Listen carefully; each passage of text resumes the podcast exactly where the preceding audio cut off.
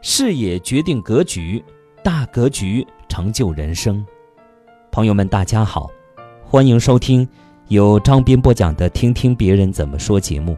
这一期节目跟大家分享一篇来自网络的文章，题目叫《视野决定格局，大格局成就人生》。人们常说，我们可以用一年学会说话，但是却要用一生学会闭嘴。有的人。可以因为两毛钱在菜市场里跟人破口大骂，有的人即使被人误解，也可以满面春风。而这两者之间的差距，就叫做格局。决定格局最重要的一点是视野。当我们在二楼的时候，看到的会是满地的垃圾；而在二十二楼的时候，会将满城的风景尽收眼底。不同的楼层就会有不同的视野和心态，人也一样。当我们迈入了一个新的高度，达到了更高的境界，就会有不一样的视野和胸怀。每一个人都是在自己的视野范围内做判断。如果和井底之蛙说天不是井口大小，他肯定认为你是个骗子，因为他看到的天就是井口大小，他的视野。决定了他的格局。不可能每个人都是含着金钥匙出生的，但是我们可以通过不断进步，提升自己的格局，改变自己的命运。而你遇过的人、读过的书、走过的路，这些就构成了你的人生格局。遇过的人，满怀感恩，有所取舍。以欢喜心看事，事事皆为我而生；以感恩心看人，人人皆为我而来。在每个人的生命历程中，总会遇到很多人。人生的际遇并非寻常，在我们生命中出现的人，就是我们今生有缘遇到的人。因此，我们应该感恩生命中遇到的每一个人，感恩亲人，感恩朋友，感恩陌生人。也感恩那些给我们带来麻烦、困扰甚至痛苦的人，是他们让我们懂得了人世间的真善美与假恶丑，是他们让我们看清了人性中的另一面，考验了我们的坚强，使我们成长和成熟。遇到爱你的人，学会回报；遇到你爱的人，学会付出；遇到你恨的人，学会原谅。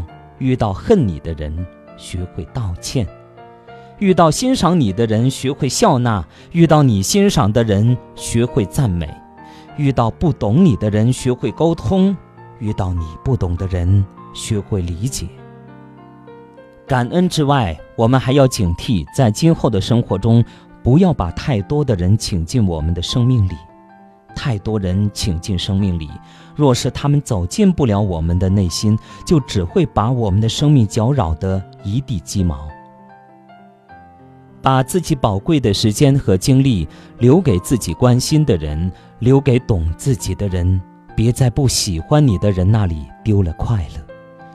摆脱没意义的饭局，乐得清静，远离看不起你的亲戚和虚情假意的朋友。读过的书，变化气质，沉淀灵魂。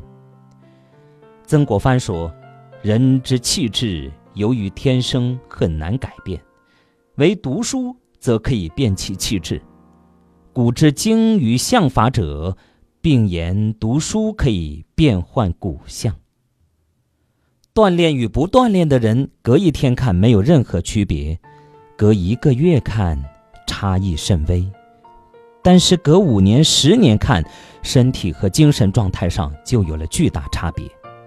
读书也是一样的道理，读书与不读书的人，日积月累，终成天渊之别。一个人读过很多书，但是后来往往大部分都忘记了，这样的阅读究竟有没有意义？其实，当我们还是个孩子的时候。吃过很多食物，现在已经记不起来吃过什么了。但可以肯定的是，他们中的一部分已经长成我们的骨头和血肉。一个人认真读过的书，其实早已融进他的灵魂，沉淀成智慧和情感。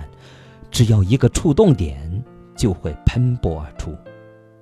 有人说，就算你读了那么多的书，懂了那么多的大道理，却依旧过不好这一生。其实，读书并不一定能给我们带来现实的利益和好处。读书这个行为，仅仅意味着。我们没有完全认同这个世界和现实，我们还有精神生活，还有梦想，还有追求，还在奋斗。我们还不满足，还在寻找生命的另一种可能，另一种生活方式。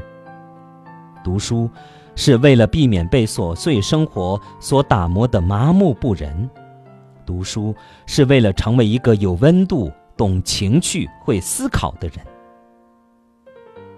走过的路，一路风轻，且行且珍惜。古人说：“读万卷书，行万里路。”一个人所行走的范畴就是他的世界。北岛曾经这么说过：“每个人所走的路都有不同，脚下走过的、留下的，都是一条截然不同的路。也不必羡慕别人的路，我有我的独木桥，你。”走你的阳关道。有人说，读万卷书不如行万里路。其实，行路也是一种阅读。一个读的是有字书，一个读的是无字书。读书是在字里行间行走，古今中外在脑海里翻腾。行路是在阅读天地万物，一草一木都被我们辨识。在路途中，我们会经历很多。所谓见多识广，了解别人和自己，我们的心胸会变得更宽广，以更好的心态去面对自己的生活，从而扩大我们的人生格局。人间没有永恒的风景，没有永远的人，也不必悲观。毕竟，生活不止眼前的苟且，还有诗和远方。生命的禅意不在一经一卷中，而在一呼一念里；心态的超脱不在一字一句中，而在一言一行里。走过了，经历过了，就是人生的路。只愿一路风轻，且行且珍惜。好朋友们，感谢大家收听。由张斌播讲的《听听别人怎么说》节目，刚才与您分享的是一篇来自网络的文章。视野决定格局，大格局成就人生。感谢大家的收听。